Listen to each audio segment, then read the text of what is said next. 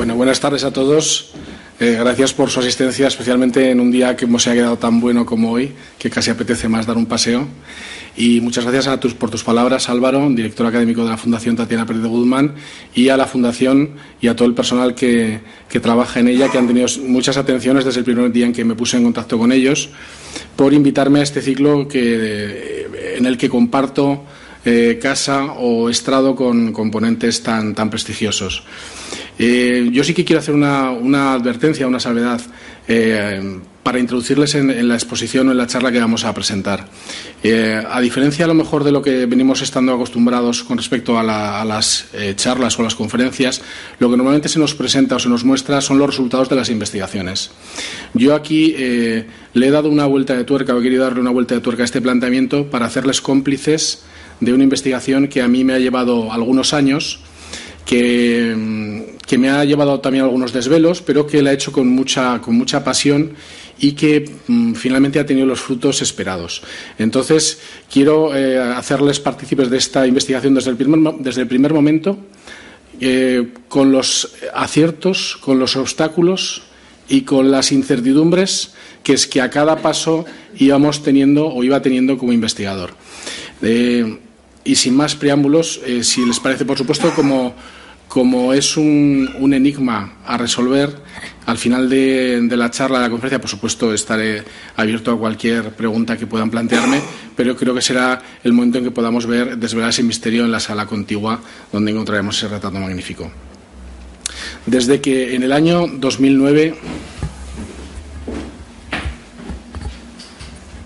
me incorporé como investigador a la Fundación Agencia Aragonesa para la Investigación y el Desarrollo con la intención de consolidar una línea de investigación sobre el patrimonio fotográfico histórico, establecí como uno de mis objetivos prioritarios tratar de desentrañar el que denominé Enigma Ramos Zapetti, apellidos a los que responde la identidad del pintor zaragozano pensionado o residente en Roma, que según la historiografía antecedió en unos años al mismo Daguerre en la invención de la fotografía.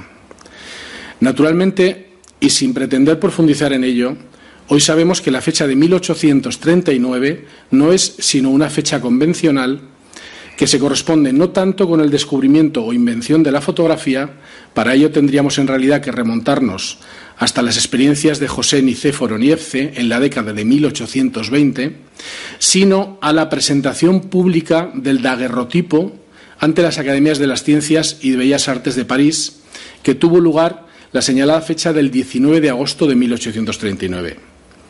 Así pues, en el contexto actual de conocimientos sobre estos primeros tiempos de la fotografía, el supuesto inventor español José Ramos Zapetti, en el mejor de los casos, sería uno más en la creciente relación de pioneros o inventores de diferentes nacionalidades, y aquí entre paréntesis podríamos citar a Fox Talbot, Hércules Florence, Hippolyte Bayard y una larga lista, que sabemos contribuyeron con sus aportaciones individuales a ese logro colectivo del siglo XIX que fue la invención de la fotografía.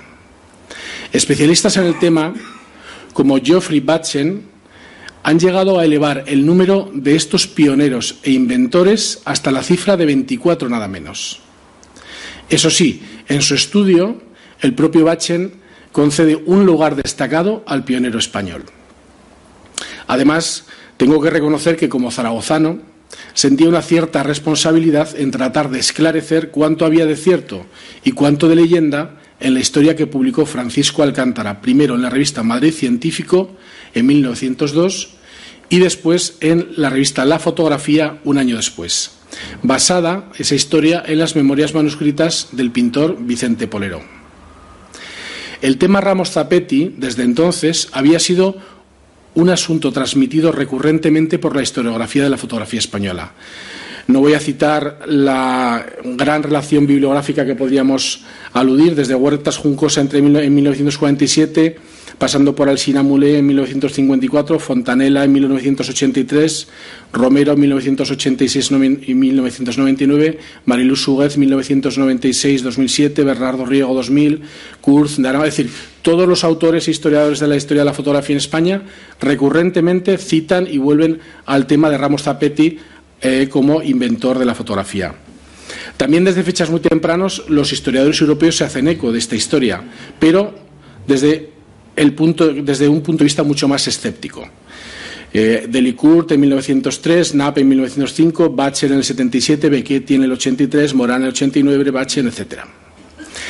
Sin embargo, lo que, hay que, eh, lo que hay que decir es que en estos más de 100 años que han transcurrido desde que Alcántara publicó su crónica en Madrid Científico, no ha habido ni una sola aportación original que arrojara algo de luz, bien fuera sobre la biografía e identidad de José Ramos Zapetti, bien fuera sobre la veracidad de su historia. Y ahora vamos a la crónica de Francisco Alcántara, que estarán, me imagino, impacientes en conocer. Aunque no dispongo en, esta, en este espacio, en esta charla, del tiempo necesario para poder transcribir en su totalidad o leer en su totalidad el texto de Alcántara, el texto fundacional, que por cierto podrán encontrar en la sala contigua íntegro si tienen interés, sí considero imprescindible comenzar por extractar y dar a conocer algunos de sus pasajes sustanciales. El texto que presentó Alcántara en 1902 llevaba por título El, inventor de la fotografía, pero, advierto, entre interrogantes, porque siempre los franceses han sido muy críticos y el propio Alcántara ya daba una eh, versión mucho más modesta de ese título, El inventor de la fotografía, y dice así. Hallándome días pasados en casa del benemérito artista, bueno, estoy sin pasar ninguna diapositiva, este sería el ejemplar del Madrid científico, en el que aparece publicado eh, el texto de Alcántara, incluyendo además el grabado del retrato del protagonista. Y esta sería la versión de la fotografía para aquellos especialistas o interesados en la investigación sobre historia de la fotografía, hay que decir que las versiones de ambas publicaciones son diferentes. Siempre se, ha pensado que son las mismas, pero cuando se cotejan, sería seguramente por cuestiones de maquetación, la versión íntegra es exclusivamente la del Madrid científico. Estoy intentando, eso es.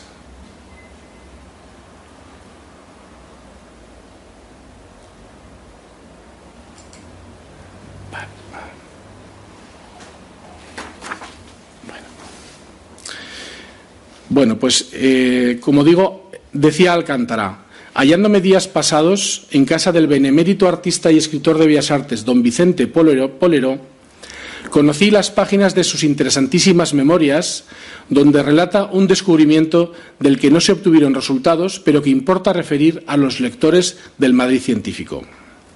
Chocóme al ojear uno de dichos tomos de sus memorias el retrato cuya reproducción acompaña estas líneas y obtuve sobre él los siguientes pormenores. Lo adquirió de un chamarilero antiguamente establecido en la carrera de San Jerónimo, probablemente donde hoy se halla la horchatería de Candela. Después de limpio y aderezado, mostróse una pintura de mérito. Púsose a, a investigar quién sería el retratado sin conseguirlo. Hasta que un día, y aquí llega el momento en que la casualidad presta gran interés científico a las investigaciones del artista, fue a su estudio don Federico de Madrazo, a quien sorprendió gratamente la pintura, reconociendo en ella acto continuo a su compañero de Roma, José Ramos Zapetti, natural de Zaragoza. Y sigue Alcántara, copio de las memorias de Polero cuanto se refiere al que parece ser el inventor de la fotografía en España. Y dice así. Por los años de 1834 al 40, hallándose don Federico de Madrazo estudiando en Roma, había un joven pintor llamado José Ramos Zapetti, natural de Zaragoza, pensionado por un paisano suyo. Todas estas cosas luego las iremos analizando poco a poco y veremos, eh, iremos eh, ilustrándolas.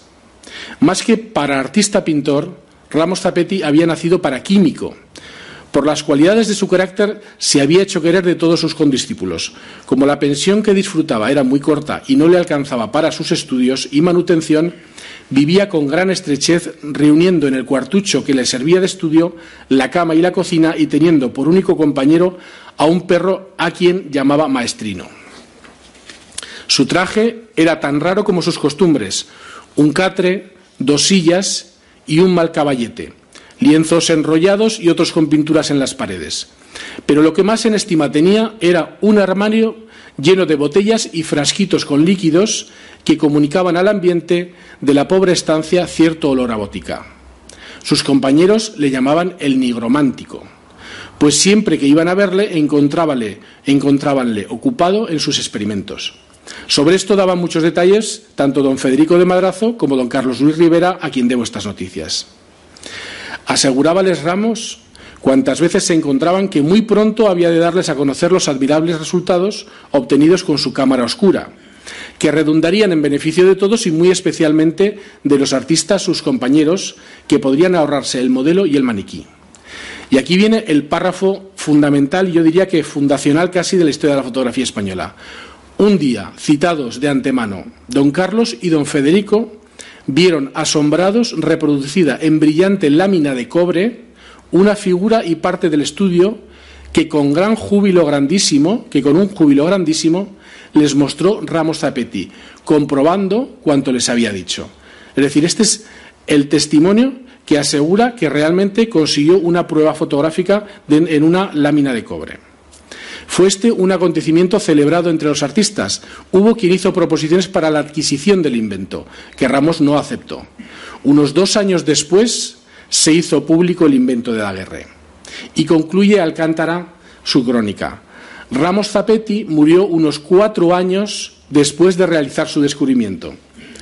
El invento de Daguerre fue acogido por un pueblo y Estado capaces de apreciar la utilidad inmensa de su idea, y el inventor obtuvo pensiones y honores, aparte del lucro que la acogida del público le proporcionó.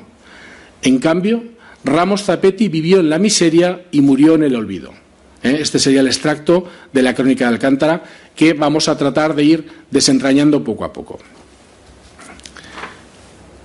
Los protagonistas, ¿quiénes son los protagonistas indirectos de la crónica de Alcántara? Antes de hablar de la propia biografía o de recuperar la biografía de Ramos Zapetti. Este tenéis en imágenes Francisco Alcántara, el autor de, de la crónica.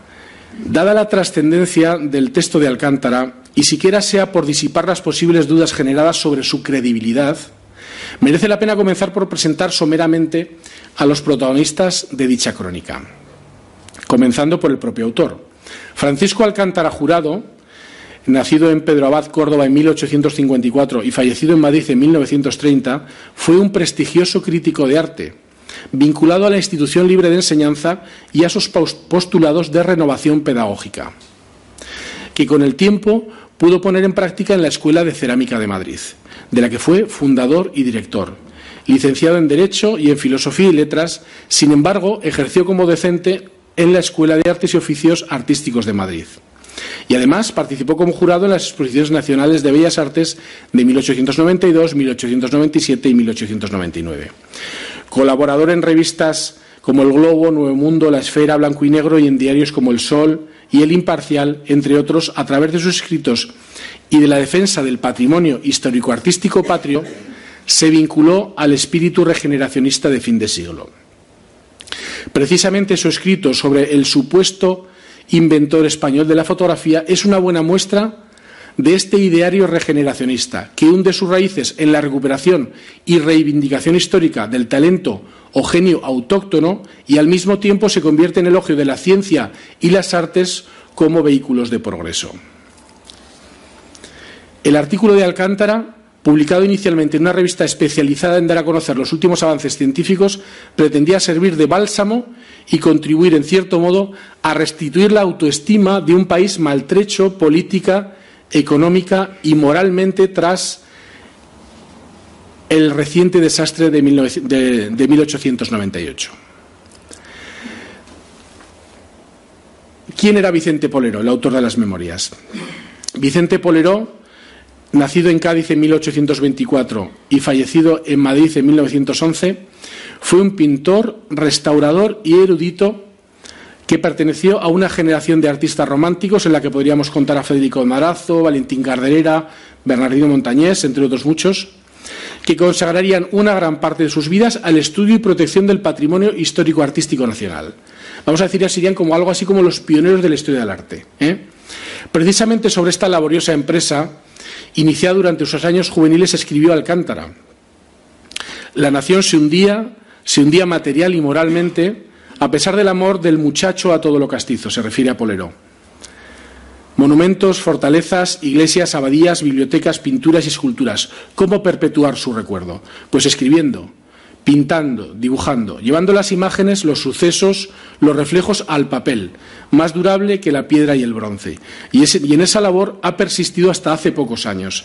Alcanza muchos tomos perfectamente ordenados y encuadernados, forman parte de ella, se refiere a sus memorias, telas, inscripciones, dibujos de, de trajes, de grandezas y de menudencias.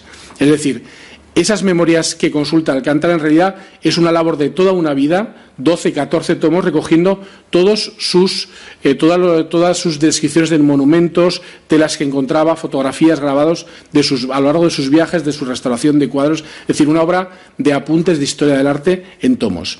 Desgraciadamente, eh, el paradero de esas memorias sería fantástico encontrarlo, pero es el documento que nos falta.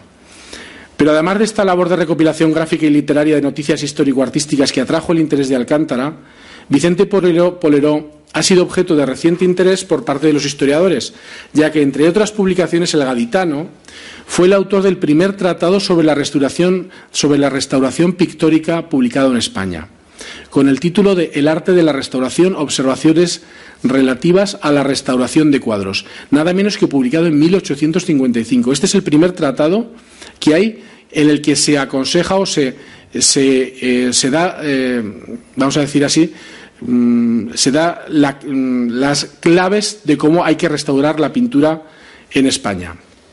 Esta obra se convirtió en toda una referencia a lo largo del siglo XIX.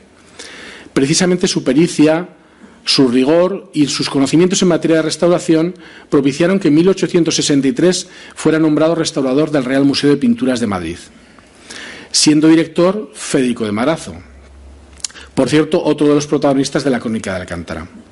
Pero además de dicho tratado sobre restauración y del, del, tardío Estatuas tumulares, publicado en 1902, Poleró fue autor también del, breve, del informe Breves observaciones sobre la conveniencia de reunir en uno solo los dos museos de Madrid y de un tratado de la pintura en general. Es decir, estamos hablando de personas muy comprometidas con la historia y con el patrimonio artístico.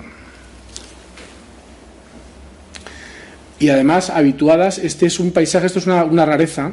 Esta es una fotografía de un paisaje que pintó Poleró, pero la cuestión es que no es un paisaje, sino que es la fotografía que, en la que inspiró el paisaje que pintaría. O sea, que eran artistas ya muy habituados a manejarse con la fotografía. ¿eh? Más difusión.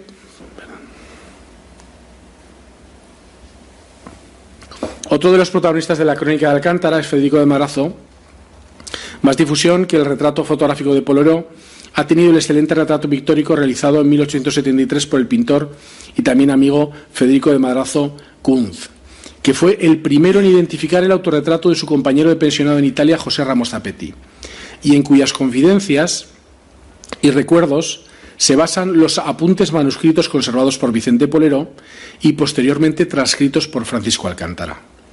Madrazo es sin duda una de las personalidades artísticas más sobresalientes de la segunda mitad del siglo XIX en nuestro país, como seguramente pudisteis disfrutar en la conferencia de José Luis Díez el pasado día. Miembro de una influyente dinastía de artistas, Además de excelente retratista, fue profesor y director de la Escuela de la Academia de Bellas Artes de San Fernando y, como hemos referido anteriormente, director del Museo del Prado en dos épocas diferentes, 1860-1868 y 1881-1894. Pero sobre todo, y a los efectos que nos interesan, sus profundos conocimientos y experiencia en el trabajo de estudio, conservación y catalogación del patrimonio histórico-artístico y especialmente del patrimonio pictórico lo convertían en toda una autoridad en la materia. Quiere decir, si Federico Madrazo, a la vista del autorretrato, dijo que era José Ramos Zapetti, compañero de Roma, el retratado era José Ramos Zapetti. ¿eh?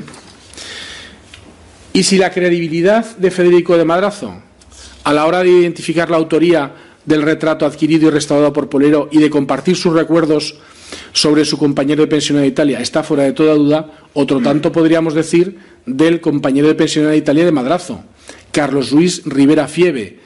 Ambos, según la crónica de Alcántara y el testimonio de Polero, fueron testigos privilegiados de la culminación fotográfica de los experimentos de su compañero Ramos Zapetti.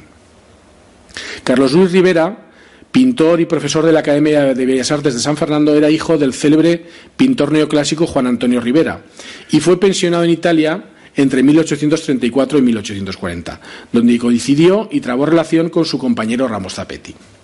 La comparecencia y el testimonio tanto de Federico de Madrazo como de Carlos Luis Rivera, ambos pensionados en Roma, acerca del éxito de los experimentos fotográficos por José Ramos Zapetti, avalan la veracidad de la crónica de Alcántara.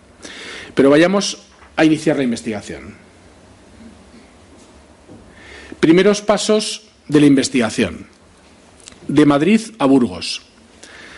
Familiarizado con la historia de la pintura española del siglo XIX y especialmente del pensionado de pintura en Italia, sobre todo tras mi estancia como becario de investigación en la Academia de España de Roma, y especialmente tras la culminación de mi tesis doctoral sobre el pintor Bernardino Montañés, debo confesar que me extrañaba enormemente no haber encontrado ni haberme tropezado nunca antes con noticias, documentos u obra de un pintor también zaragozano para más INRI, cuyo nombre era José Ramos Zapetti, pero ni el más mínimo documento hacía mención a este personaje.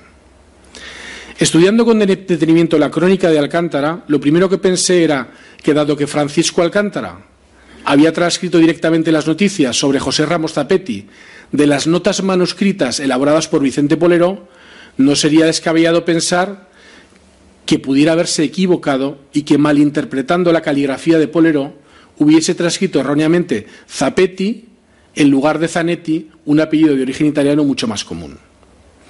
Esos y otros detalles sobre el mayor o menor rigor de la transición de Alcántara podrían comprobarse estudiando el original, las notas manuscritas de Vicente Polero.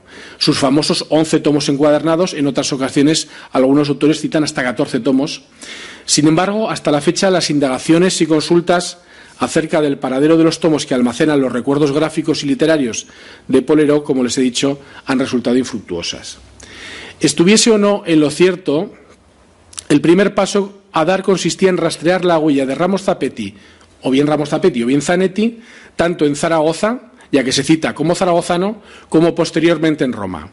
Así que mi primera intención fue acudir a la consulta del archivo de la Academia de Nobles y Bellas Artes de San Luis en Zaragoza, donde presumiblemente había iniciado su formación artística. Sin embargo, y es aquí uno de los primeros tropiezos de la investigación, la carencia de personal disponible para la atención de las consultas de los investigadores en dicha institución iba a retrasar en casi dos años esta consulta, de la que posteriormente finalmente podré dar cuenta. Dado que la consulta del archivo mm, presumiblemente más cercano y familiar se iba retrasando, me desplacé a Madrid para consultar el conjunto documental histórico de la Embajada de España cerca de la Santa Sede, que en la actualidad custodia el, ministerio, el archivo del Ministerio de Asuntos Exteriores. En dicho conjunto documental, esta es la sede del, ministerio, del archivo del Ministerio de Asuntos Exteriores. En dicho conjunto documental, que hace algunas décadas fue transferido desde Roma, no resulta difícil encontrar información acerca de los artistas españoles pensionados en Italia, ya que dicha alegación era la institución a través de la cual los pensionados y sus directores formalizaban o, o tramitaban informes, correspondencia, envíos artísticos y todo tipo de solicitudes administrativas y burocráticas. Hay que recordar que nuestra investigación nos sitúa cronológica en la primera mitad del siglo XIX, cuando Roma formaba parte de los estados pontificios también llamados estados de la Iglesia, es decir, en la Italia todavía no unificada. Y también que la institución española, que con el tiempo acogerá la presencia de los artistas pensionados, hoy diríamos becarios, la Academia de Bellas Artes de España en Roma no se fundará hasta la Primera República, hasta el año 1873 y su primera promoción de artistas nos incorpora hasta 1881. Así que debíamos descartar eh, cualquier tipo de investigación en los archivos de la Academia de Bellas Artes de Roma, porque todo sucede mucho antes de su fundación. De modo que las dos instituciones clave en la recuperación de documentación histórica sobre nuestros artistas pensionados en Italia son, por un lado, la Embajada Española cerca de la Santa Sede, es decir, ante el Vaticano, y por otro lado, la Academia de San Lucas, la Academia Romana, hoy nacional y entonces llamada pontificia a cuyas diferentes escuelas y aulas acudían nuestros pensionados con objeto de perfeccionar su formación artística, junto a un buen número de jóvenes artistas procedentes de diferentes países de Europa. El archivo histórico de, la Embajada de España cerca de la Santa Sede dispone de dos repertorios o índices analíticos estructurados cronológicamente por volúmenes que facilitan enormemente la labor del investigador pues además de la ordenación y descripción de los documentos, al final de cada volumen cuentan con un índice onomástico. En el volumen confeccionado por Fray María Pou Martí, correspondiente a la primera mitad del siglo XIX, como presumía, no hallé ningún documento o legajo que hiciera referencia al supuesto Zapetti o Ramos Zapetti. Sin embargo, sí aparecían varias referencias al apellido Zanetti. Si bien eran bastante distantes en el tiempo entre ambas y no se ajustaban con precisión al periodo de pensionado de Madrazo y Rivera, es decir, a los años 34 al 40. Aunque les pongo los documentos, no tengo la intención de que los lean porque es muy simplemente para que podamos ilustrar un poquito este recorrido sobre por la investigación. Uno de los legajos encontrado incluía varios documentos fechados en 1817 y el otro, en cambio, remitía ya al año 1846. ¿En qué consistían unos y otros documentos? El primero de ellos, que estamos viendo en imagen, incluía la solicitud cursada por el embajador español Antonio de Vargas Laguna de un pasaporte español para el joven José María Zanetti, procedente de Zaragoza y que se encontraba en Roma con objeto de continuar sus estudios en pintura. Se hacía referencia en dicha solicitud a un memorial previo, redactado por el propio interesado, que no se conserva junto al resto de documentos, y al hecho de que dicho joven venía desde Zaragoza acreditado por el capitán general del Reino de Aragón. Además, junto a dicha solicitud, se han conservado dos certificados de asistencia redactados y firmados, vamos a decir, son dos certificados acreditativos, firmados por diferentes profesores de la Academia de San Lucas que avalan su buena conducta y aprovechamiento en las clases. Los profesores que estamparon su rúbrica en los certificados fueron Pietro Delicate Subico, encargado de, de impartir perspectiva, geometría y óptica, materia que cuadraría, por cierto, perfectamente con los intereses futuros del supuesto pionero en la invención de la fotografía, y el pintor Domenico Conti Bazzani, a cuyo estudio acudía a dibujar o acudiría a dibujar por breve tiempo el joven estudiante de pintura. Si en el caso del certificado expedido por Delicate se añade además la firma del secretario, de la Academia de San Lucas, Antonio Gualtani, en el caso del justificante preparado por Conti Bazzani se cita expresamente la procedencia zaragozana de Zanetti, esto es clave cuando se refieren a él como zaragozano nada más llegar a Roma. Y se alude a su condición de recomendado del padre jesuita, padre Arrieta. Por último, cierra el legajo la carta de concesión del pasaporte español, que sería retirado en su momento por el interesado, dirigida por José Simarro, funcionario de la Casa Real. Sin otros datos que los expuestos, y a pesar de que la cronología no se corresponda con precisión a la ofrecida por Alcántara, hay que reconocer que son demasiadas coincidencias como para no tenerlas en consideración. De un lado, la similitud del nombre y apellido, José María Zanetti, José Ramos Zapetti. Y de otro, sobre todo, su procedencia zaragozana, parecía indicar que había dado con el protagonista de la crónica de Alcántara. Sin embargo, en ese caso habría que pensar en un joven pensionado que decidió, que decidió, permanecer en Roma tras su periodo de formación artística y que debió de coincidir ya en su edad adulta con los entonces jóvenes Federico de Madrazo y Carlos Luis Rivera en el citado periodo 1834-1840. Os he hablado de dos documentos que aparecían en la embajada, el de 1817 referente al pasaporte que concedió este joven pintor y el otro documento ya data de 1846.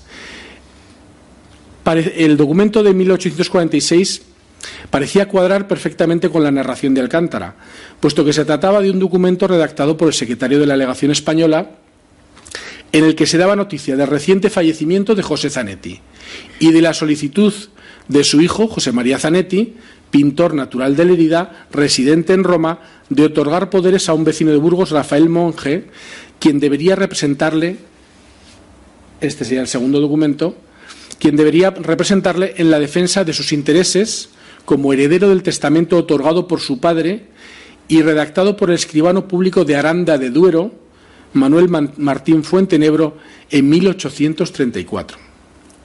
Dado que, según recoge Alcántara, Ramos Zapetti habría fallecido unos cuatro años después de realizar su descubrimiento, es decir, en la década de 1840, este nuevo documento me invitó a pensar que el difunto José Zanetti era el mismo personaje que en 1817, estudiante de la Academia de San Lucas y procedente de Zaragoza, había solicitado a la embajada el pasaporte español. En ese caso, el otorgante de los poderes, José María Zanetti, también pintó residente Roma, aunque natural de Heredia, debía ser su hijo. Un hijo del que sospechosamente la crónica de Alcántara no daba ninguna noticia.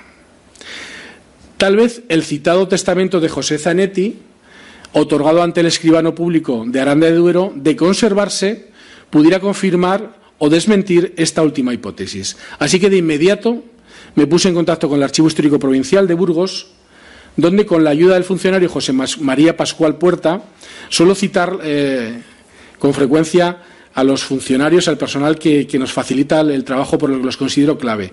Y su actitud realmente nos abre las puertas, nos facilita y nos ayuda mucho. Así que yo creo que no está nunca de más. En este caso, el funcionario José María Pascual Puerta, afortunadamente, halló el testamento de José María Zanetti. Obtuve copia de él, pude estudiarla, pero el objeto esencial de dicho testamento iba encaminado, de un lado, a asegurarse cristiana sepultura en la parroquia de San Juan de Aranda de Duero, de la que Zanetti era feligres, y de otra a ratificar la cesión de la casa parador que regentaba otro de sus hijos, Simón Zanetti. Pero lo más importante de dicho documento testamentario a efectos de nuestra investigación es la información familiar que ofrece, ya que da a conocer el nombre de su entonces difunta esposa, María Rosa Pared, y el de sus padres, José Zanetti y María Magdalena Ford, también difuntos, así como el de sus cuatro hijos, José María, Simón, Mariana y Francisca. Las últimas alusiones del texto de Alcántara, si lo recuerdan, habla de muerte en pobreza y en soledad del inventor. Es decir, esto no casa bien ni con la propiedad de una casa parador, ya fuese fonda o posada, ni con la existencia de cuatro hijos. Pero hacían falta datos más concluyentes para corroborar o desmentir la hipótesis de la identificación de este personaje. El nuevo dato encontrado en el testamento de Zanetti, que hacía referencia a su pertenencia a la parroquia de San Juan, me invitó a la consulta del Archivo Diocesano de Burgos, donde pude consultar los libros de difuntos de dicha parroquia y hallar su partida de función, que estaba datada en 26 de agosto de 1838. La lectura. Este es, esta es la, sede provisional del Archivo Diocesano de Burgos, ahora tiene una sede mucho más lujosa Em, la lectura de su partida acta de, defunción resultó verdaderamente esclarecedora. Su nombre exacto era José María Zanetti, igual que el de uno de sus hijos, pero no era natural de Zaragoza, sino de Borgomanero, en el norte de Italia. Y además, en 1838, en el momento de su fallecimiento, contaba nada menos que 76 años. Por lo que en 1817 no podía ser un joven estudiante, ya que rondaría los 55 años. Así pues, definitivamente es de José María Zanetti Forn, Borgomanero, 1762, Arande de Duero Burgos, 1838, de nacionalidad italiana y regente de un parador, no era nuestro personaje. Pero cabía la posibilidad de que fuera el padre del protagonista de la crónica de Alcántara. Es decir, su hijo homónimo, José María Zanetti, pintor residente en Roma en 1846, aunque natural de Lérida, ¿Podría ser el mismo personaje que en 1817 solicitó el pasaporte ante la Embajada de España cerca de la Santa Sede y estudió en la Academia San Lucas? En esta nueva hipótesis de entrada, dos datos tampoco cuadraban. Por un lado, José María Zanetti decía ser natural de Lérida y no de Zaragoza, como al parecer recordaban sus compañeros de Roma, Federico de Madrazo y Carlos Luis Rivera, y como constaba por otra parte en los documentos de 1817. Y por otro, la fecha de su fallecimiento excedería en algunos años a la que aventuraba Alcántara, en torno a 1841, ya que en 1846 todavía no había fallecido. Sin embargo, si pensamos que la transcripción del nombre y apellidos de nuestro protagonista había sido más que imprecisa, ¿por qué no podían serlo también estos otros datos? Un paso más en la investigación. Roma. En abril de 2011 viajé a Roma con la intención esta es la, sede actual del archivo de la Academia Nacional de San Lucas, aunque en su día estuvo situado eh, cerca de Vía Rípeta, eh, la, sede de las escuelas de la Academia, en el palacio llamado Ferro di Cavallo, que estuvimos comentando. En abril de 2011 viajé a Roma con la intención de proseguir mis investigaciones sobre este y otros temas pendientes. Mi, prioridad fue entonces la consulta del Archivo Histórico y Biblioteca de la Academia Nacional de San Lucas. Permanecí varios días revisando documentación en torno a un amplio marco cronológico entre 1816 y 1846, atendiendo a cualquiera de las acepciones onomásticas posibles, bien fuera Ramos, Zapetti o Zanetti. Hay que decir que el archivo histórico ha sufrido distintos avatares a lo largo del tiempo y que la documentación conservada es bastante desigual, según los periodos cronológicos consultados. Así pude consultar algunos listados de alumnos, no les, ahorro la, la, cronología de los listados, listas de alumnos premiados, información referente a los profesores de las escuelas, así como los ficheros organizados según un índice onomástico. El resultado de esta búsqueda, que se prometía reveladora, resultó en cambio bastante decepcionante, ya que solo fui capaz de encontrar documentación referida a los profesores Pietro Delicati y Domenico Conti Bazzani, es decir, los autores de los justificantes o certificados de asistencia, aunque nada alusivo a nuestro protagonista, ni Zanetti, ni Zapetti, ni Ramos, nada de nada.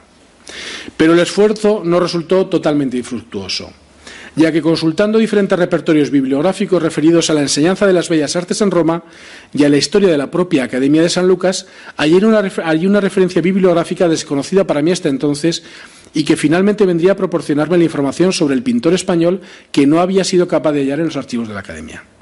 Me refiero al artículo de la archivera e historiadora Ana María Corvo, publicado en la revista de escasa difusión digo de escasa, escasísima difusión, Raseña del Archivi di Stato, dedicada al estudio y difusión de la documentación conservada en los archivos del Estado de Italia, que pude consultar no en la Academia, sino en la Biblioteca de la Academia Nazionale del Lincei e Corsiana de Roma, y dicho artículo de Ana María Corvo lleva por título L'insegnamento artístico a Roma nei primi anni della restaurazione, es decir, la enseñanza artística en Roma en los primeros años de la, de la restauración. Cuando se refieren a restauración, se refieren a la restauración pontificia, es decir, pasado el periodo de ocupación napoleónica y la restitución de Pío VII como pontífice.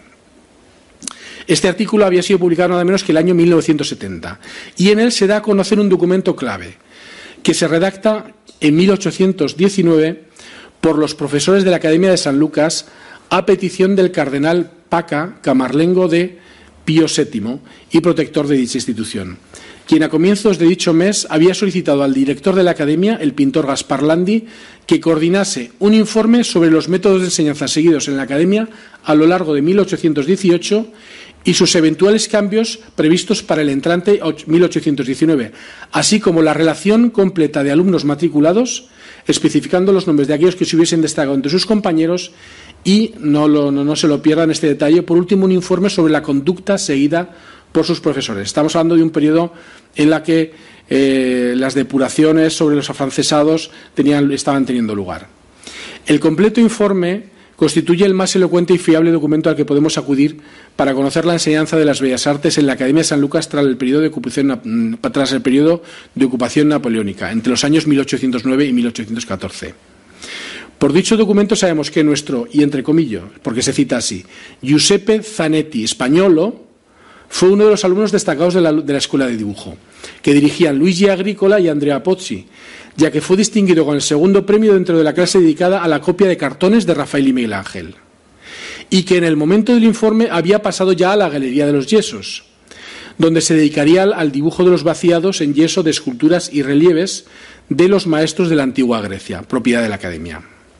Como sabíamos por uno de los justificantes de asistencia fechados en 1817, de nuevo, entre comillas, Giuseppe Zanetti, es decir, ahí sí aparecen los libros de matrícula de cada una de las escuelas, cursó también las materias de geometría, perspectiva y óptica, impartidas por el prestigioso profesor Pietro Delicati. En la relación de alumnos confeccionada por el docente encontramos varios datos de interés. De un lado, junto al nombre del alumno se indica además su localidad de origen y de otros especifica su dirección de residencia en Roma. Así, en la asignatura de geometría encontramos la siguiente información. Giuseppe Zanetti, aquí en cambio dice Dilerida, domiciliado en Vía di Monserrato. Esto qué quiere decir que seguramente estaba alojado al llegar a Roma en el llamado Hospital de Montserrat, que era el hospital y la iglesia y hospital dedicada o que tenía el reino de Aragón, los aragoneses y catalanes en, Roma. La de, los castellanos sería Santiago en la Piazza Navona. ¿eh? Entonces, nuevamente, cuando antes de alojarse, buscarse un estudio de alojamiento, eh, digamos que tenían la protección y la ayuda de la iglesia de Montserrat.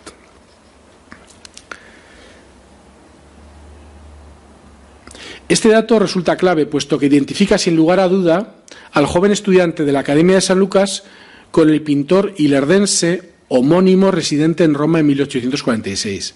Es decir, el joven pintor que solicitó el pasaporte español en 1817 y el que acudió a la Embajada de España cerca de la Santa Sede casi 30 años más tarde, en 1846, era la misma persona. Entre los compañeros de curso de Zanetti encontramos a un compatriota, el arquitecto zaragozano Matías Laviña, quien precisamente, según relata el, profesor Delicate, obtuvo el primer premio en perspectiva y óptica durante el curso de 1818. Como vemos, también Zanetti, pero en este caso no de Lérida, sino de Zaragoza, ahí cada profesor lo identifica de un nombre, uno pone Giuseppe, otro pone José, otro pone de Lérida, otro de Zaragoza, figura entre los alumnos distinguidos junto a la viña. Como vemos por esta relación, un mismo profesor, Pietro Delicati, consigna al mismo alumno Giuseppe Zanetti o José Zanetti indistintamente como zaragozano y como ilerdense. Eso un mismo profesor. Los demás, cada uno lo identifica de una manera distinta. ¿A qué obedece esta repetida ambigüedad en la identificación de su lugar de origen? Sobre ello volveremos más adelante, pues tiene su explicación. Pero además de las materias precedentes, Zanetti, Giuseppe Españolo asistió a la escuela de anatomía, y este es un detalle también importante, sobre todo cuando recuperemos el autorretrato.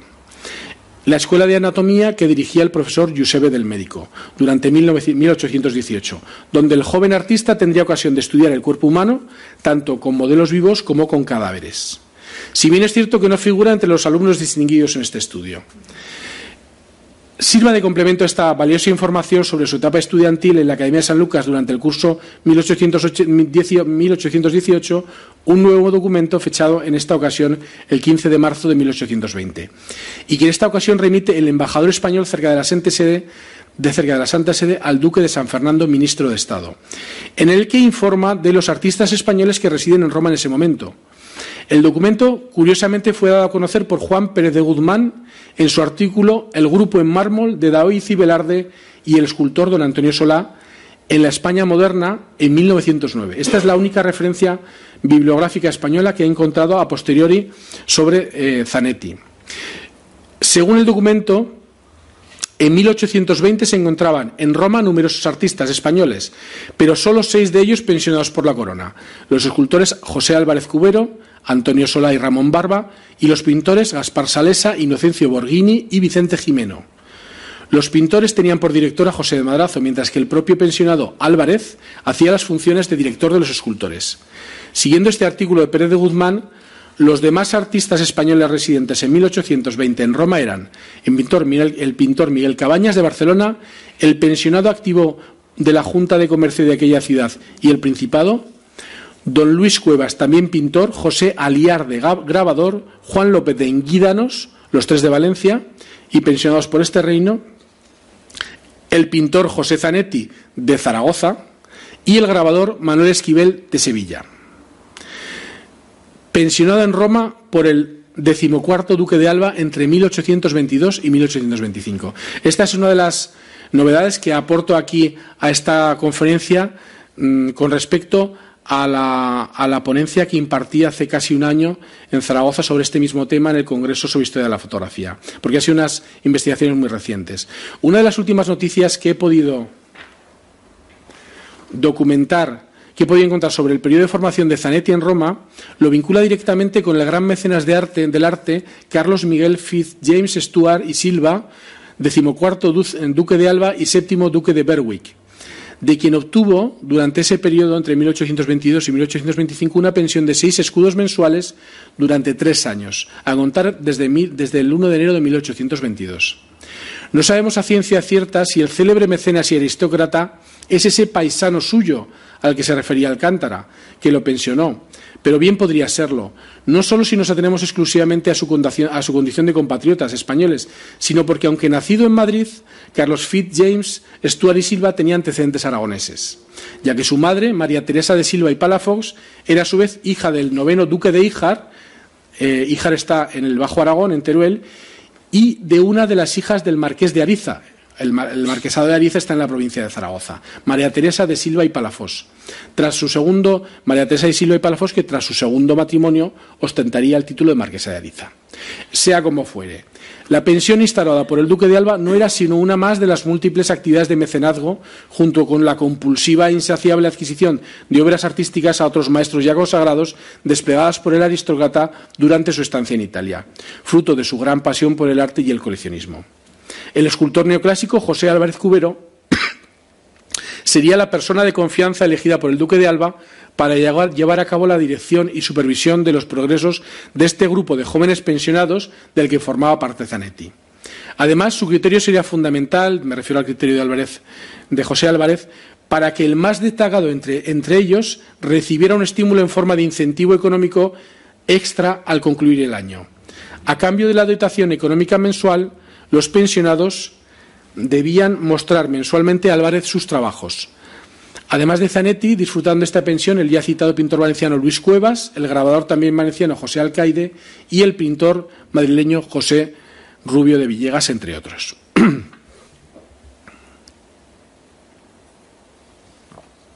Culminando la investigación. De Zaragoza a Lerida.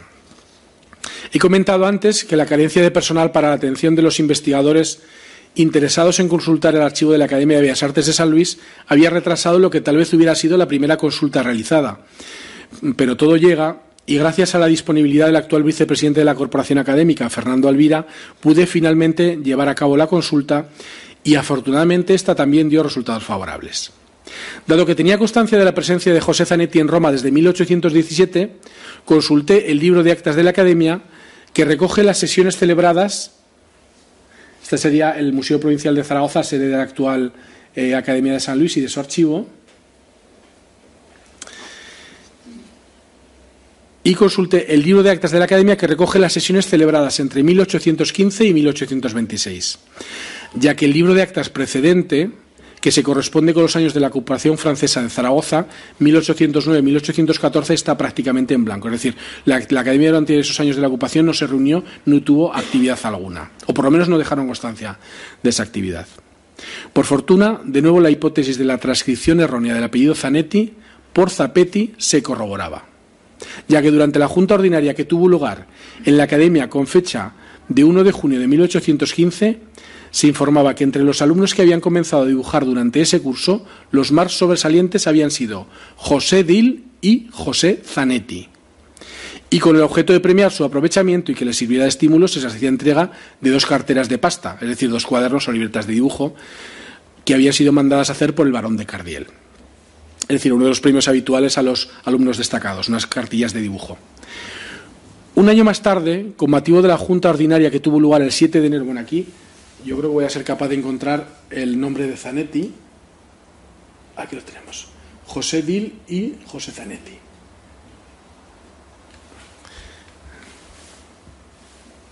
Un año más tarde, con motivo de la Junta Ordinaria que tuvo lugar el 7 de enero de 1816, se vieron dos memoriales o solicitudes de ambos alumnos, Zanetti y Dil, en los que solicitaba una certificación por escrito que, acreditase los premios obtenidos.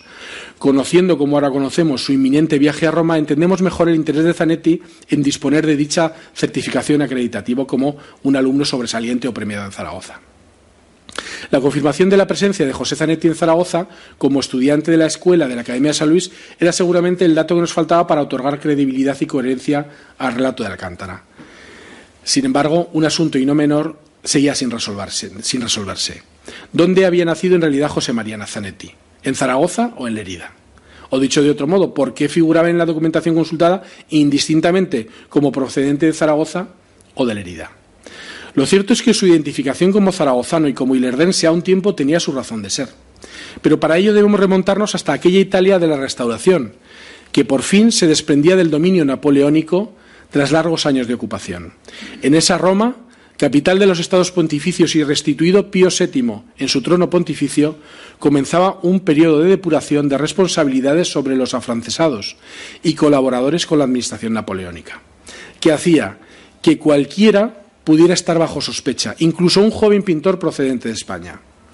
En aquella Europa posnapoleónica todavía resonaban con fuerza gestas heroicas como la de los sitios de Zaragoza, glosadas por periodistas, historiadores y escritores de la talla de Lord Byron, por ejemplo. Por ello, seguramente José Zanetti, al llegar a Roma, se identificó ante los desconocidos, si no como zaragozano, sí como procedente de Zaragoza. A sabiendas de que la fama de la, heroica ciudad despertaría de inmediato la admiración y simpatía no solo de los, funcionarios de la legación española en Roma, sino de sus maestros y compañeros de la Academia de San Lucas, quienes también habían sufrido en sus carnes los insabores de la ocupación francesa. Para tratar de confirmar si, como todo hacía indicar, Zanetti, aunque hubiese recibido su formación artística en Zaragoza, en realidad era natural de Lérida, realicé un cálculo aproximado de los años en los que cabría situar su nacimiento, habida cuenta de los datos que nos proporcionaban sus años de formación en Zaragoza primero, 1815-1816, y posteriormente en Roma, 1818-1819. Y llegué a la conclusión de que su nacimiento debía haber tenido lugar entre 1795 y 1800 aproximadamente tras lo cual me propuse, como siguiente paso, tratar de encontrar su partido de bautismo en la ciudad de Lérida. Siendo sincero, diré que encontrarla disponiendo tan solo de una hipótesis cronológica y sin tener la menor referencia acerca de la iglesia parroquial en la que pudo ser bautizado, me parecía una empresa harto complicada y con una probabilidad de éxito más bien escasa especialmente conociendo lo mucho que afectó la guerra civil en cuanto a bombardeo, quema de, iglesias a la ciudad de Lérida y en particular al patrimonio histórico documental de algunas de sus parroquias. No obstante, comencé mis pesquisas con la consulta online del listado confeccionado en el 2013 por el Obispado de Lérida de la relación de iglesias de la diócesis que habían conservado sus archivos parroquiales y cuya antigüedad y cronología resultaba compatible con la hipótesis cronológica formulada. Tras realizar la búsqueda de los libros de bautismo de la catedral, tomar contacto con la parroquia del Carmen, con resultado negativo en ambos casos, encaminé posteriormente mis consultas hacia el archivo diocesano del Obispado de Lerida, donde tuve la fortuna de contar con la inestimable ayuda de la archivera Ana Esteve Florenza, quien se ocupó personalmente de realizar la búsqueda entre los archivos parroquiales, es decir, no tuve ni siquiera que desplazarme, las cosas hay que decirlas como son, ¿eh? depositados en el archivo diocesano hasta dar con la partida de bautismo solicitada. Aquí la tenemos. Aunque en lo personal me apenaba apear a nuestro artista de su condición de zaragozano, y mucho, reconozco que el hallazgo de su partida de bautismo entre las páginas de los libros de bautismo de la iglesia de San Juan, de San Juan Bautista supuso una grata e inesperada sorpresa, que venía a confirmar nuestras sospechas e hipótesis al respecto. El niño hijos de José María Zanetti y de Mariana Pared, había nacido en Lérida un 20 de marzo de 1797, a las 3 de la madrugada, y sería bautizado con el nombre de José María Aniceto. Llegados a este punto, creo que me podía dar por satisfecho. Había conseguido desvelar y documentar fehacientemente la verdadera identidad del malcitado José Ramos Zapetti, cuyo nombre real era el de José María Zanetti Pared, nacido y bautizado en 1797 en Lérida, aunque formado como artista en Zaragoza. Todos los documentos recuperados y analizados, datados entre 1815 y 1846, nos refieren a un único personaje. Sin embargo, me preocupaba que ninguno de los documentos encontrados situara a Zanetti en Roma durante los años en los que Federico de Madrazo y Carlos Luis Rivera fueron pensionados, entre 1830 y 34 y 1840. Y lo cierto es que por aquellos años Zanetti ya había dejado de ser un joven pensionado para convertirse en un profesional asentado en la ciudad del Tíber. Por ello, consulté algunos de los repertorios o elencos de profesionales de las artes que se publicaban anualmente en Roma, en los que se publicitaban los artistas y otros profesionales según sus especialidades, y en las que se incluían las direcciones de sus gabinetes y estudios. Para mi tranquilidad pude encontrar su referencia hasta en tres anuarios correspondientes sucesivamente a 1838, 1841 y 1843.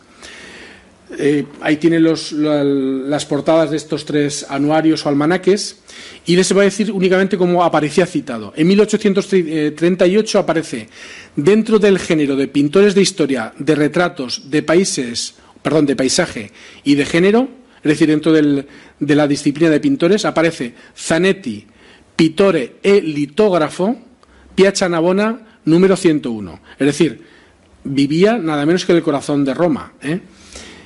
En 1841 de nuevo vuelve a aparecer, pero aquí aparece en dos, en dos apartados, como pintor de historia y de género Y en ese caso dice Zanetti Giuseppe Españolo, de nuevo Piachanabona 101. Y con oficios diversos, Zanetti diseñatore e litógrafo, es decir, dibujante y litógrafo. Piachanabona 101. Incluso en el año 43 vuelve a aparecer, de nuevo en el apartado de pintores de historia y de género, Zanetti Giuseppe, Españolo, Giuseppe Españolo Piachanabona 101. Y entre oficios diversos, Zanetti Giuseppe, de nuevo diseñatore e litógrafo. Es decir, unas profesiones que junto a su formación casan perfectamente con estas experiencias pioneras en la fotografía. La información extraída de estos elencos o anorios profesionales resulta del mayor interés, puesto que Nino Zanetti figura clasificado profesionalmente de un lado como pintor, bien sea de historia, de retratos o de género, y de otro como dibujante y litógrafo, lo que junto a sus conocimientos adquiridos en las materias como geometría, perspectiva y sobre todo óptica, nos dibujan un perfil de un artista perfectamente coherente con la descripción realizada por Francisco Alcántara. Pero además nos ofrecen algunos datos de interés como el lugar de residencia de José María Zanetti, al menos entre 1838 y 1843, situado nada menos que en el corazón de la ciudad, la céntrica y monumental Piazza Navona. Número 101. Mismo edificio en el que aparece domiciliado, por cierto, otro artista español, el pintor valenciano Agustín Jimeno y Bartual, con quien tal vez Zanetti compartiera residencia o estudio. Domicilio este que difiere del utilizado por el joven Zanetti durante sus primeros años en Roma, que estuvo ubicado, como hemos visto, en la vía di Monserrato. Si retornamos una vez más a la narración del reportaje de Alcántara, Ramos Zapetti murió unos cuatro años después de realizar su descubrimiento. Ya hemos visto que la fecha de su fallecimiento no resulta muy certera, puesto que nos remite aproximadamente al año 1841. Y sin embargo, la presencia de Zanetti está documentada en Roma al menos hasta 1846. Pero exactamente dónde y cuándo murió. Es cierto que el texto no lo indica específicamente, pero da a entender que falleció en Roma. No obstante, una última información obtenida tras búsqueda realizada en la prensa de la época a través de la hemeroteca digital de la Biblioteca Nacional sitúa a nuestro hombre de paso por Madrid, con fecha de 16 de mayo de 1846. Esta es la última noticia realmente cronológica que he encontrado. En un anuncio de prensa dice, pintor, se anuncia como pintor, el señor Zanetti, de paso por poco tiempo en esta capital, hace retratos al óleo, las pinturas de cielos rasos y todas las de lujo y adorno al estilo moderno de París. Vive en la calle Jacometrezo, número 25, cuarto tercero. Esto aparece publicado en el Diario de Avisos de Madrid. Es decir, de repente nos encontramos con que Zanetti viaja a Madrid. Todo parecía indicar que a pesar de haber otorgado poderes al burgalés Rafael Monge en la legación española sobre los asuntos testamentarios ya aludidos, le trajeron de vuelta a España tan solo unos meses después. Y posiblemente en espera de la resolución definitiva de dichas gestiones burocráticas, se establecería en Madrid con la intención de permanecer de paso por poco tiempo no sabemos si su estancia fue en realidad tan breve como anunciaba la prensa, o si se prolongó en el tiempo más de lo que Zanetti había previsto inicialmente, ya que esta sí que, como os he dicho, es la noticia, la última noticia que he podido encontrar sobre el pintor. En estos momentos, con los datos de los que disponemos, no podemos descartar que Zanetti regresara a Roma y que fuera allí donde acabara sus días.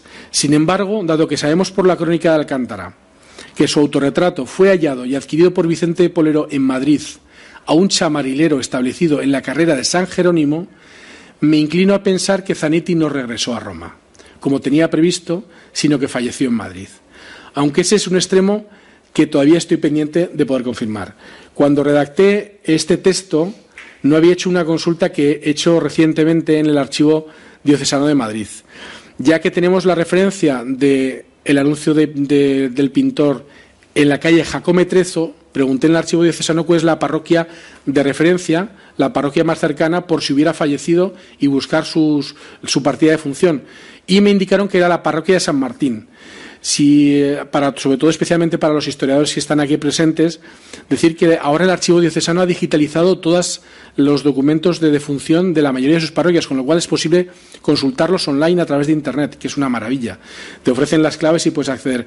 Así que me puse a investigar abrí los libros de defunción de la parroquia de San Martín pero esta vez no hubo suerte y no hemos encontrado su partida de función en Madrid. Con lo cual, eh, lo que pienso es que más bien retornaría a Roma, donde seguramente fallecería. fallecería. Y vamos ya concluyendo.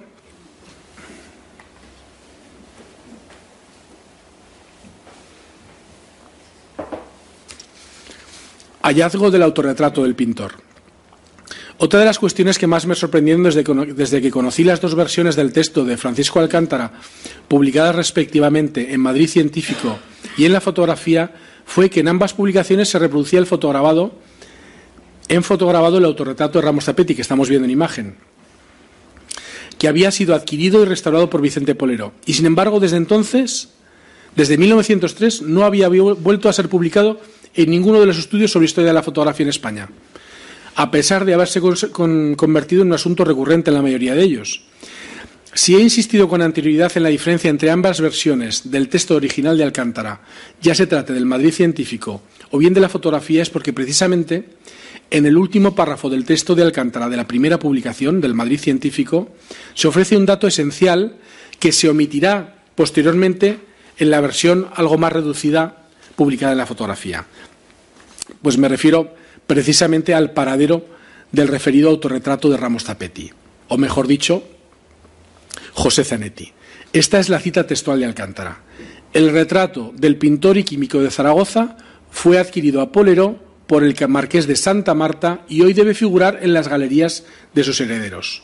Sabedor de que la amistad o complicidad entre el gaditano Vicente Poleró y el aristócrata cordobés Enrique Pérez de Guzmán, marqués de Santa Marta, databa al menos de 1875, en el que el primero publicó el catálogo de cuadros del excelentísimo señor don Enrique Pérez de Guzmán, marqués de Santa Marta, consulté dicho trabajo, con la esperanza de encontrar el autorretrato de, Ramos Zapetti entre sus páginas. Sin embargo, contrariamente a lo que preveía, dicha obra no se lleva consignada en el catálogo confeccionado por Polero. Así que supuse que el marqués de Santa Marta adquirió el autorretrato a Polero con posterioridad a la edición del catálogo de su colección de pinturas.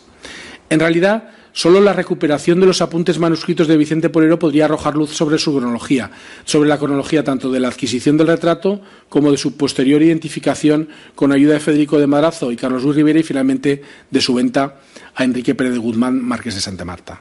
Sin noticia cierta de la existencia de dicho autorretrato, todavía en vida de Tatiana Pérez de Guzmán, eh, undécima marquesa de Santa Marta, en febrero del año 2010, y de esto hablábamos hace poco, me dirigí por carta al que creía era uno de sus domicilios madrileños, interesándome por conocer si entre los fondos de sus colecciones se conservaba el autorretrato de Ramos Tapetti.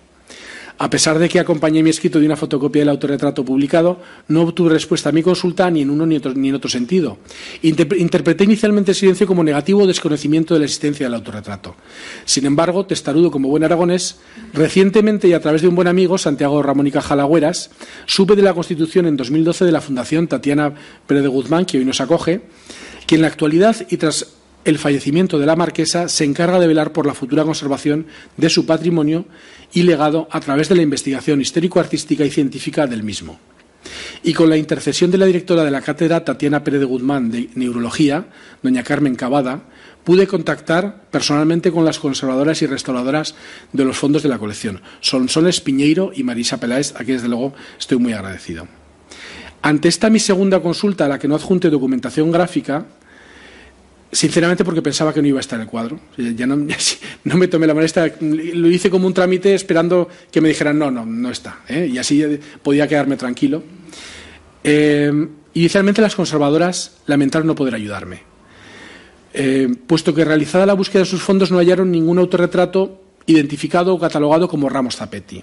El único retrato pictórico que podían relacionar por época y por el apellido Ramos era un, autorretrato anónimo que durante un tiempo se había identificado erróneamente como el autorretrato del pintor de cámara Francisco Javier Ramos. Aunque las noticias recibidas a través del email resultaban decepcionantes, junto al texto de la misiva tuvieron la generosidad de incluir la imagen del citado autorretrato anónimo, por si pudiera servirme de ayuda de algún modo en mi investigación. Mi sorpresa y alegría fue enorme cuando abrí el archivo de imagen y descubrí el que sin lugar a dudas era el autorretrato de Ramos Tapetti, cuyo fotograbado Alcántara había reproducido en su crónica. Y lo mejor de todo, se encontraba en un estado de conservación bastante aceptable. De inmediato concerté una visita a la fundación y pude contemplar y estudiar en persona el cuadro en todos sus detalles y fotografiarlo. Desgraciadamente, la Fundación no conserva en sus archivos documentación, facturas o recibos sobre su adquisición a Polero que pudieran ampliar la información acerca de la cronología de su concepción, de su restauración o de su adquisición por parte del Marqués de Santa Marta. El retrato al óleo que ahora vemos en su estado tal y como lo, vimos antes de su restauración. Vais a ver, os voy a mostrar eh, lo, mucho que ha ganado por la, por la gran labor de restauración hecha por Sonsoles Piñeiro y lo, lo van a tener ocasión de contemplar en la sala contigua y disfrutarlo. El autorretrato al óleo responde fielmente a la imagen del fotograbado reproducido por Francisco Alcántara. En él se nos presenta a un artista de mediana edad, vestido un tanto a la antigua, con su elegante bata de pintor y sujetando con su mano izquierda una paleta y dos pinceles. Frente a él se sitúa parte de un lienzo en el que podemos adivinar unos ciertos bosquejos, un cierto bosquejo de paisaje, y tras el lienzo varios libros apilados en cuyos lomos en cuyos lomos encontramos algunos títulos de interés. P. Virgilius, en uno, no sé, no se pueden leer, pero serían estos dos, tomos. ¿eh? P. Virgilius pone arriba y abajo Tratado de Anatomía. ¿eh? Aquí abajo en un libro que en principio en el grabado nos parecía, claro, el deseo se confunde con la realidad, en el grabado, si vamos hacia atrás, se ve simplemente una zona oscura en esta parte inferior y yo, claro, pues Mm, por mi deseo quería ver una cámara oscura. ¿eh? Cuando lo hemos, lo hemos visto en realidad y lo hemos podido eh, eh, contemplar en detalle, pues en este caso sería un libro que yo un tejuelo que pone Mengs, habla de, sería un libro seguramente dedicado a Antón Rafael Mengs, y esto sería, aunque no se ve muy bien, una caja que un portacarboncillos. Aquí tenemos el portacarboncillos, esta sería la caja de los carboncillos. Lo que pasa es que no se, no se ve a lo mejor muy bien, no sé qué le he dado del volumen. Bueno, hablaba de las dos referencias, la de Publio Virgilio Marón, el célebre autor de, las, de la Eneida, la bucólica, las geórgicas, que hace referencia sobre todo a su relación con Italia y a la antigüedad romana, presente durante su etapa de formación en, Roma. Y en cuanto al Tratado de Anatomía, este bien podría identificarse con el Tratado de Anatomía ad uso dei pittori de Scultori, publicado en 1811 por quien fuera su maestro, Giuseppe del Médico, en la Academia de San Lucas. Más difícil de identificar resultaba, ya, ya lo he avanzado, así que no voy, a, no voy a insistir, ese objeto que en la base me parecía una cámara oscura, etc. Eh, el, libro, como digo, ya un tejuelo en la parte inferior, eh, esto que quería identificar como una cámara oscura y que en realidad es un libro, estaría dedicado a Mengs. Y es posible que también el propio autorretrato que estamos viendo de José Zanetti estuviera a su vez inspirado en un autorretrato célebre de Mengs que adopta una pose muy parecida. ¿eh? Por eso tal vez esa, esa, complicidad en la presencia de ese libro con el tejuelo de Mengs. Nada nos hace dudar de la autoría de José Zanetti, puesto que el propio Madrazo, Federico de Madrazo, lo identificó como tal. Pero es que además el propio Madrazo, a su vez, había retratado ya a su compañero el nigromántico en el año 1842, es decir, Madrazo también lo había retratado. Bueno, ah, mira, aquí tenía el detalle, perdona, no me acordaba. El detalle de Publio Virgilio, los textos de los lomos, el detalle del portaminas y el librito. Esto es antes de la restauración, ¿eh? todavía se ve mejor ahora. Este es el retrato que hace Federico de Madrazo a su compañero José Zanetti en Roma.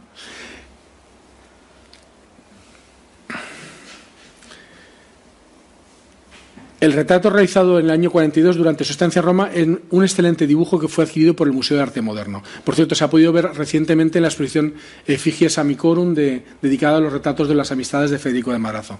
Siempre hay que pensar que el grandísimo retratista y dibujante que era Federico de Madrazo idealizaba bastante los retratos. ¿eh? Por eso esta diferencia entre ese rostro, vamos a ir hacia adelante, este rostro más descarnado y más veraz, y tal vez además con algunos años de diferencia del propio eh, Zanetti y ese retrato más idealizado, más embellecido de Zanetti realizado por Madrazo.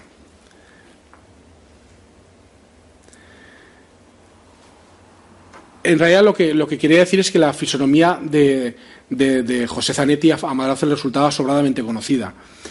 Aunque se, aprecia, como digo, un cierto contraste entre el autorretrato de Zanetti, más veraz y descarrado, y el dibujo algo más idealizado de Madrazo, parece que ambas fisonomías se corresponden con el mismo retratado con algunos años de diferencia. Resultados concluyentes de la investigación, y con esto ya sí que lo incluimos definitivamente. Un impreciso registro en sus memorias manuscritas por parte del pintor Vicente Polero de los datos adquiridos por transmisión oral o bien una imprecisa transcripción posterior de los mismos por parte del, periodista Francisco Alcántara ha provocado que el nombre de José Ramos Zapetti haya formado parte de la historiografía de la fotografía. Bueno, esta es la versión, perdón, ya restaurada por Sonsoles. Fijaos cómo gana en luminosidad el retrato, cómo salen los colores. ¿eh?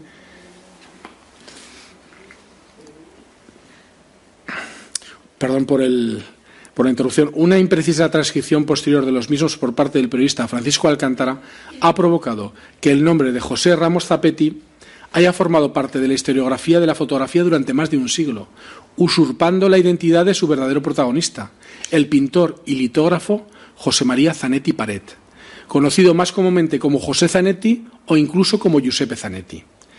Identificado por algunos de sus profesores italianos y por sus compañeros en Roma como zaragozano, en realidad, como su partida de bautismo confirma, nació en Lérida, un 20 de marzo de 1797, y fue bautizado en la iglesia de San Juan Bautista de dicha ciudad. Sus padres fueron el italiano José María Zanetti Fon y la española María Rosa Paret, natural de Lérida, y ambos, según parece, regentaron un parador en la localidad burgalesa de Aranda de Duero. Por dicha partida bautismal conocemos también los nombres de sus abuelos paternos, los italianos José Zanetti, natural de Borgomanero, y María Magdalena Forn, natural de Isola, Italia, e incluso la de sus abuelos maternos, de nacionalidad francesa, Luis Paret, natural de Auvergne, en Francia, y María Libora, natural de Egem, en Francia.